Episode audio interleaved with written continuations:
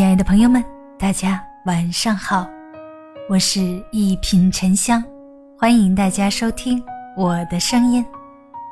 人心不离情，事成不离谦，家旺不离和。孟子有言：“行有不得，反求诸己，其身正而天下归之。”任何事情的结果若与预期相悖。都要从自身找原因，只要自身端正了，一切也就归于正常。人的一生是非成败，其实在于自己。人心不离勤，汉代韩英说：“祸生于懒惰。”纵览古今兴衰成败，一个人遭遇祸患，常常源自于懈怠与懒惰。春秋时期的吴王夫差善于骑马射箭，精通各种战术。然而，在争得霸主之位后，夫差开始松懈了。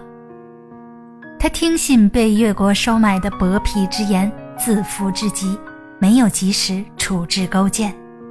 生活上沉溺于吸食美色，贪恋稀奇宝物，纵情享乐；政务上亲小人，远贤臣。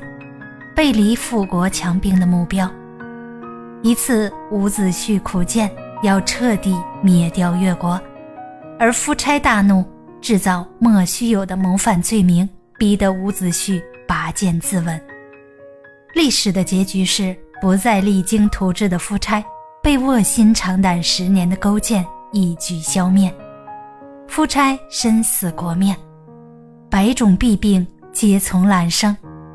生活中的各种小毛病、坏习惯，一般都可以从懒上寻到根源。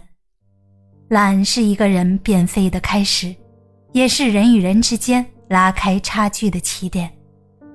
人生路上各种遗憾，求而不得，大抵与懒息息相关。业精于勤，荒于嬉；行成于思，毁于随。勤奋才能立身。勤奋的程度决定了一个人成就的大小。事成不离谦。王阳明有言：“今人病痛，大抵只是傲；千罪百恶，皆从傲上来。做事不顺，多因一个傲字。”《三国演义》中的关羽被后世冠以武圣，却因傲而为人所诟病。他看不起对手庞德。见面即称其狂徒，他也看不起盟友孙权，以虎女岂能嫁犬子为由拒绝了孙权的联姻。他甚至看不起同样身为五虎上将的黄忠，认为岂能与老卒同伍。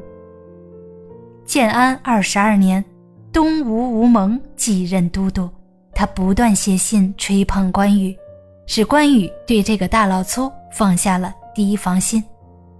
后来，吕蒙假装退位，陆逊出任都督。陆逊依然写信吹捧关羽。面对这个文弱书生，关羽彻底放下戒心，开始全力对付曹军。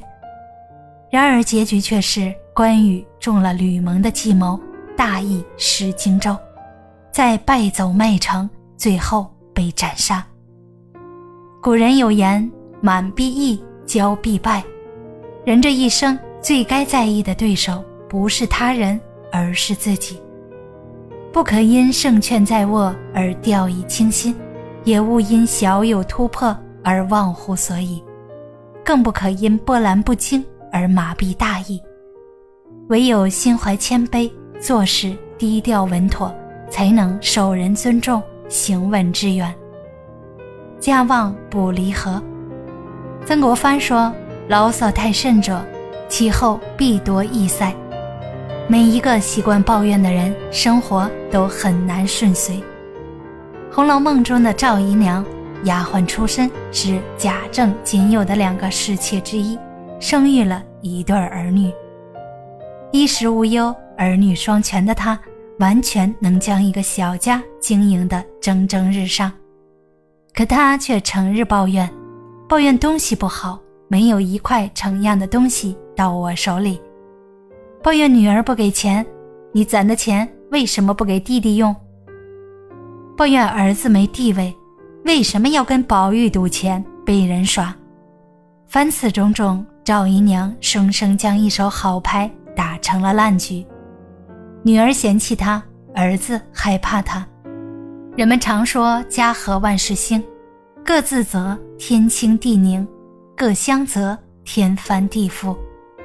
自我反省会醒出祥和温暖，抱怨日积月累，只会让家里乌烟瘴气、每况愈下。父子笃，兄弟睦，夫妻和，家庭之睦也。一个家不求多富贵，只盼父慈子孝，夫宽妻贤。家庭成员间停止抱怨，相互体谅，同心同德，方能修得和气生财。福泽绵长，以肉去以，以欲多；以鱼驱蝇，蝇欲至。出现任何问题，唯有对症下药，才能药到病除。